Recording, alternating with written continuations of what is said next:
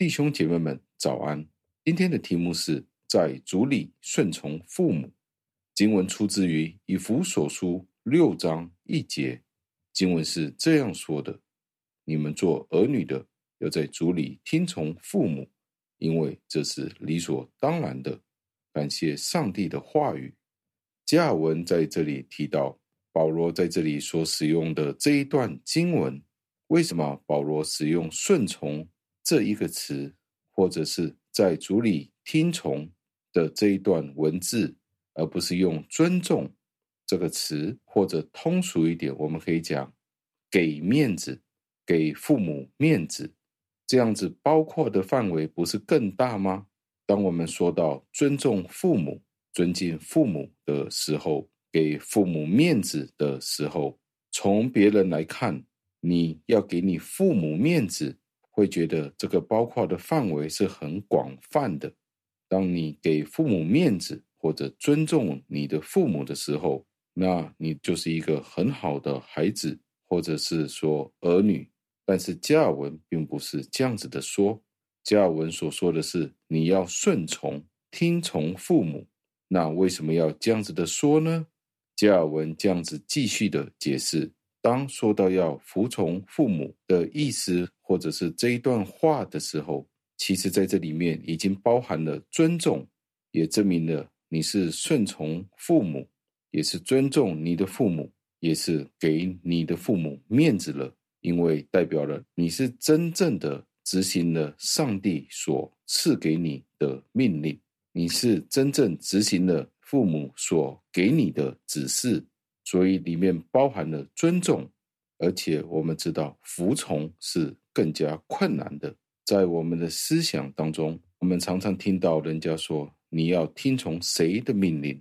要服从父母的说话的时候，这样的说法或者这样子的想法，常常会令到我们反而退缩，因为我们很难服从在其他人的指示下面或者命令下面。”有时候，我们甚至会觉得，如果听你的指示，那我不是很没有面子吗？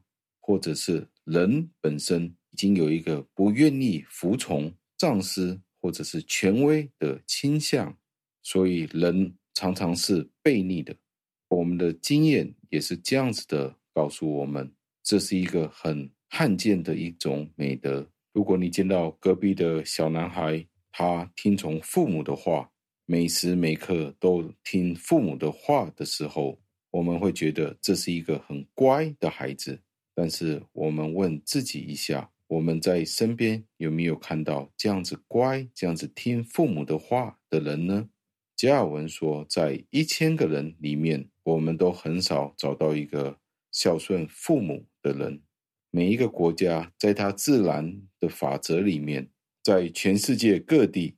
我们都见到这个法则是通用的，你不会单单只看到中国或香港要求孩子们要顺从父母，而在外国或者西方的国家，甚至印度或者任何地方都好，都是这样子，都是如此，都会见到有一个这样的自然法则。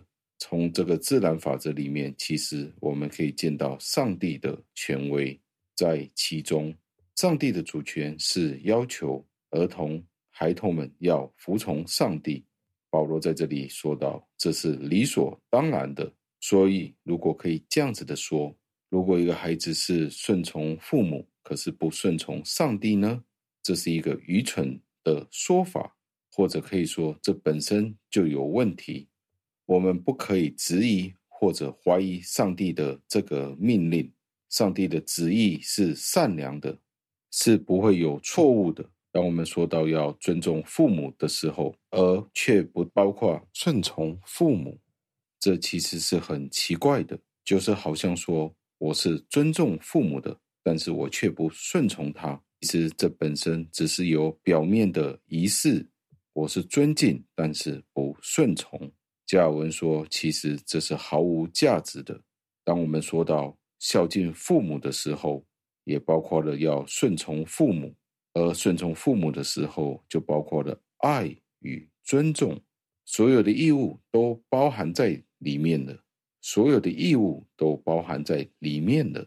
今天你和我可能都已经是成年人了，但是我们有没有都尊重父母呢？对父母有没有做出顺从的行为呢？加尔文在这里概括了这个原则，如何将它应用在我们生活其他的范围里面呢？当上帝任命父母作为我们的权威的时候，我们有没有去遵从？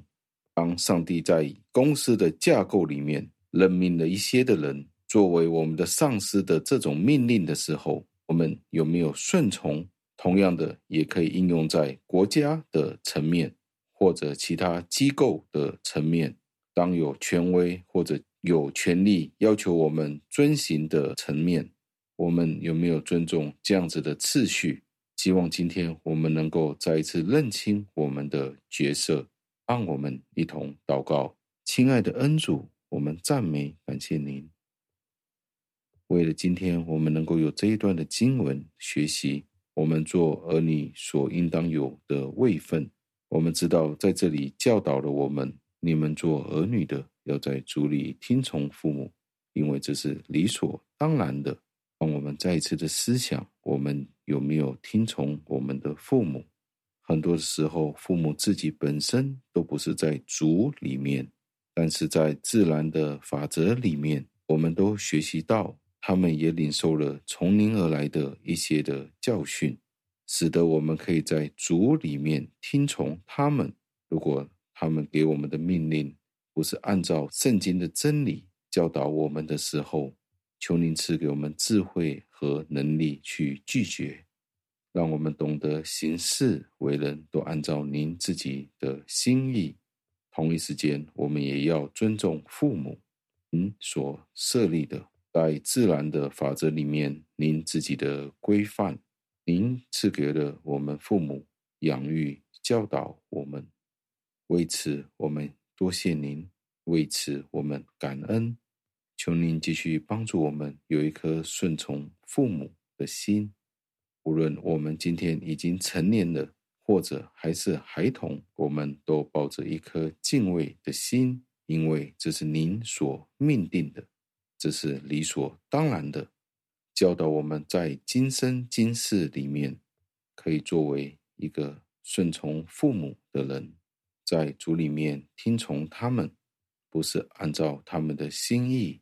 而是按照您在圣经里面的教导，使得我们可以行出基督徒作为孩子们的样式。